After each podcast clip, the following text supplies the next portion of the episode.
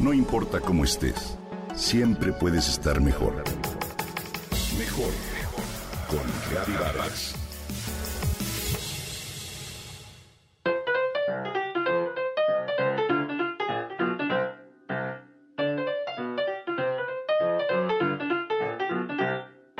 ¿Recuerdas las viejas monografías que de tanto en tanto nos pedían los maestros y maestras para las tareas de la escuela en primaria?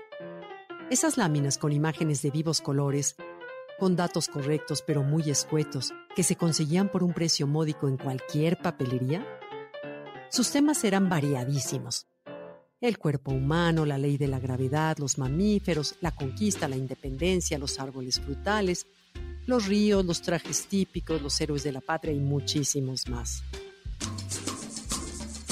Comenzaron a usarse en México a principios de los años 60 gracias a la idea de un ingenioso empresario papelero que vio este tipo de láminas en otro país y se le ocurrió que también en el nuestro serían bien recibidas.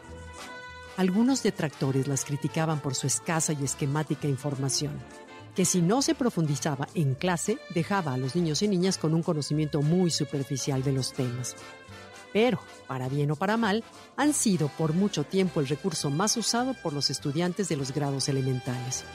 Las monografías de papelería aún existen, pero su uso, por supuesto, ha disminuido por la presencia cada vez más popular de Internet.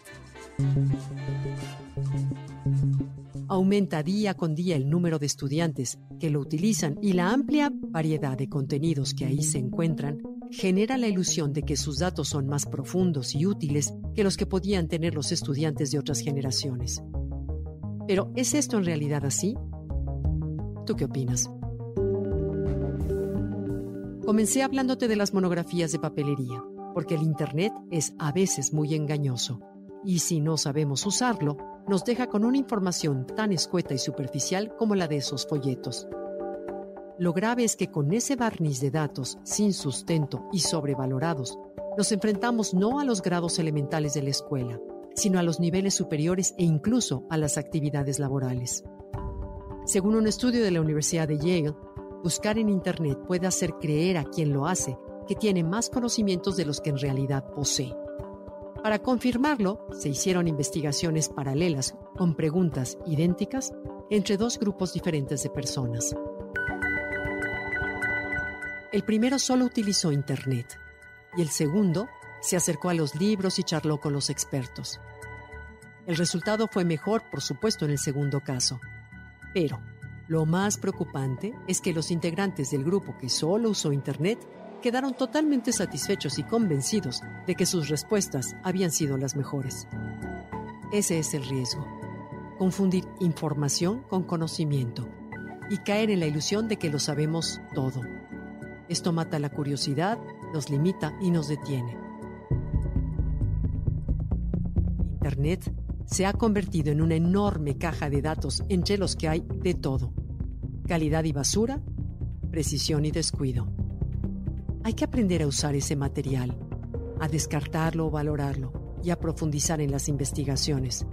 Te comparto algunos tips que pueden ser de utilidad. Planea tu investigación y revisa los temas en los que quieres profundizar. Evalúa las páginas que aparecen en el buscador Revisa la fecha de las publicaciones, así como las fuentes y los autores. Busca trabajos de investigación y no te quedes solo en las páginas web comerciales. Y sobre todo, mantén viva esa curiosidad y espíritu crítico. Estoy segura de que tendrás buenos hallazgos y te llevarás gratas sorpresas.